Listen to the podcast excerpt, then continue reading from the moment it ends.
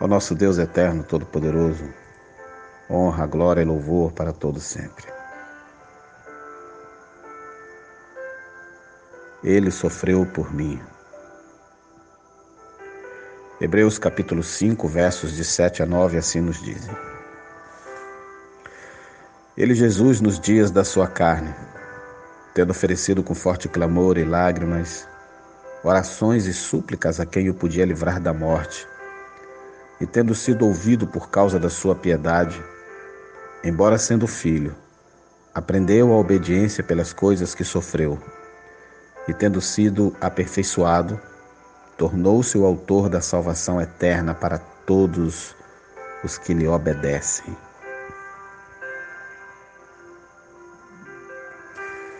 Jesus entrou em agonia no Getsemane, escreve o evangelista Lucas e o seu suor tornou-se como gotas de sangue a escorrer pela terra. O único evangelista que relata o fato é um médico, Lucas. O suar sangue é um fenômeno raríssimo.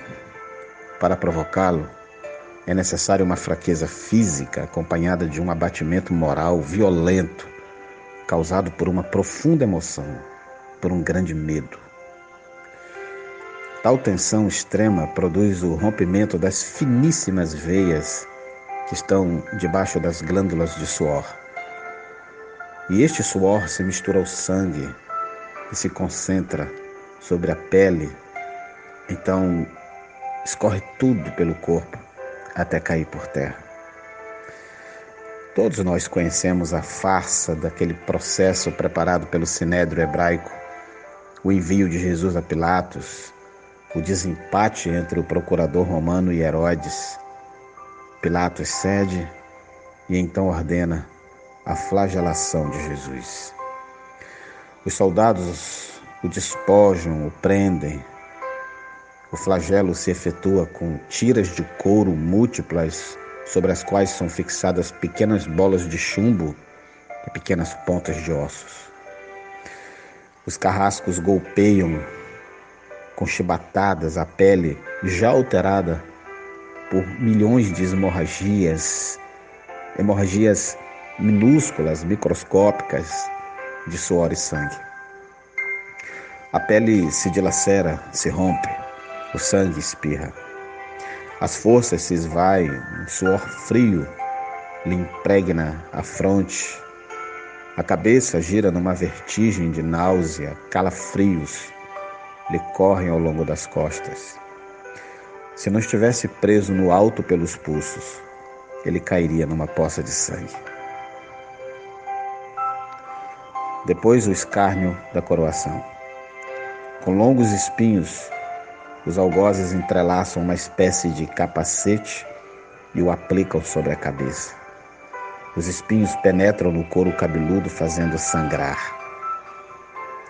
Pilatos o entrega para ser crucificado. Colocam sobre os ombros de Jesus o grande braço horizontal da cruz. Pesa cerca de 50 quilos. A estaca vertical já está plantada sobre o Calvário. Jesus caminha com os pés descalços pelas ruas de terreno irregular, cheias de pedregulhos.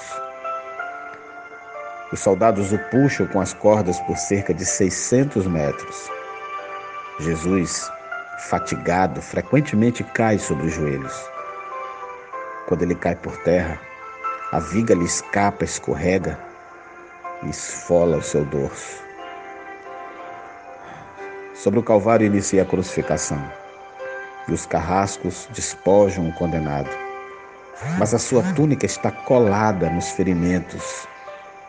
Será muito doloroso tirá-la. Cada fio de tecido adere à carne viva ao levarem a túnica. Mas os carrascos dão um puxão com extrema violência. O sangue começa a escorrer. Jesus é deitado de costas. As suas chagas se incrustam de pedregulhos. Depositam-no sobre o braço horizontal da cruz. E com uma broca é feito um furo na madeira para facilitar a penetração dos pregos um suplício horrível. Os carrascos pegam um longo e pontiagudo prego quadrado, apoiam-no sobre o pulso de Jesus.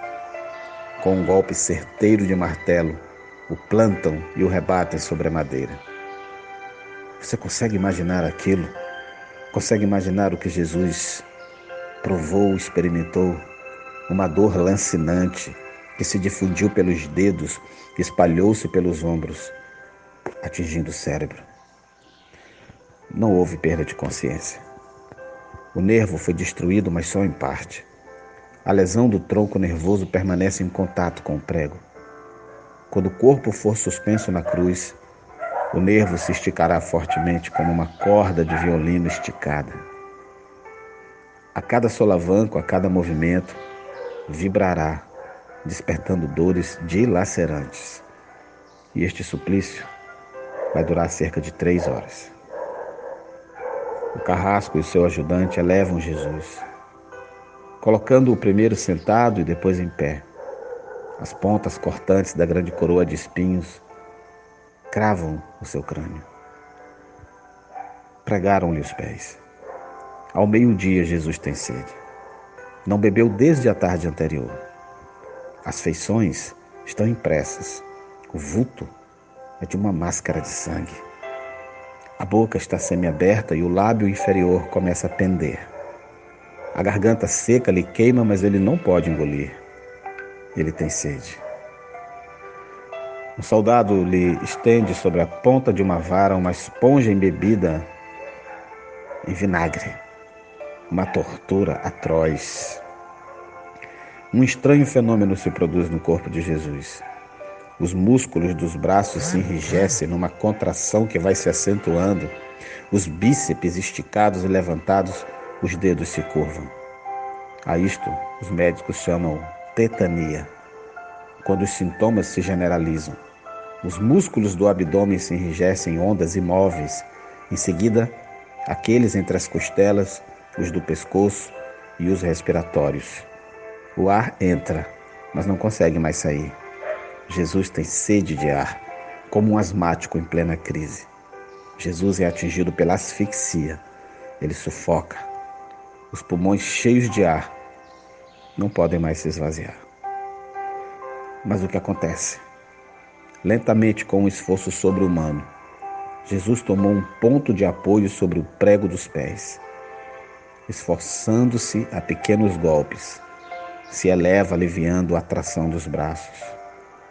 Os músculos do tórax se distendem, a respiração se torna mais ampla, profunda, os pulmões se esvaziam e o rosto recupera a palidez inicial.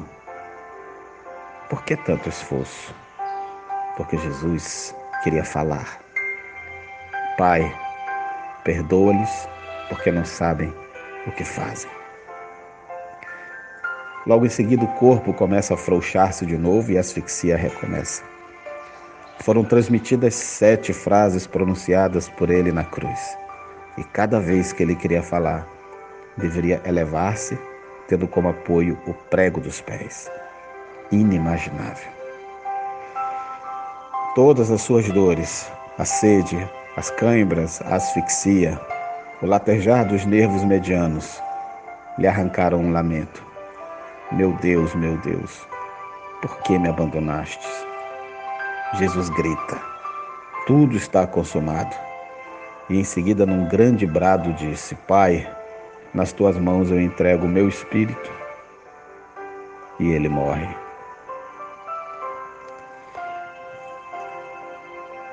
O mundo está falando em Páscoa nesses últimos dias. E muitos, muitos desejam compreender o que significa a Páscoa. A palavra nos revela que Jesus clamou, chorou, orou e suplicou. Era piedoso. E mesmo Deus ouvindo seu filho, não o livrou da cruz. Você pode imaginar o sofrimento de Deus, sabendo que bastava uma palavra, uma palavra sua para livrar Jesus da cruz. E por amor a mim, a você, por amor a toda a humanidade, Jesus foi condenado sem pecado e morreu em nosso lugar para dar salvação eterna para todos aqueles que, por livre arbítrio, creem e obedecem o Santo Evangelho. Você já recebeu a Cristo Jesus como Senhor e Salvador da sua vida? Você já o confessou diante dos homens com a sua própria boca? Páscoa é o Cordeiro de Deus imolado na cruz do Calvário a favor da salvação da sua alma. Eu sou o seu amigo, irmão e servo, pastor Reinaldo Ribeiro. Que o Senhor nasça, que o Senhor morra, que o Senhor ressuscite, para que esses três fenômenos espirituais e eternos também possam se tornar reais na sua própria história. E que assim seja, em nome de Cristo Jesus, o Cordeiro de Deus. Amém.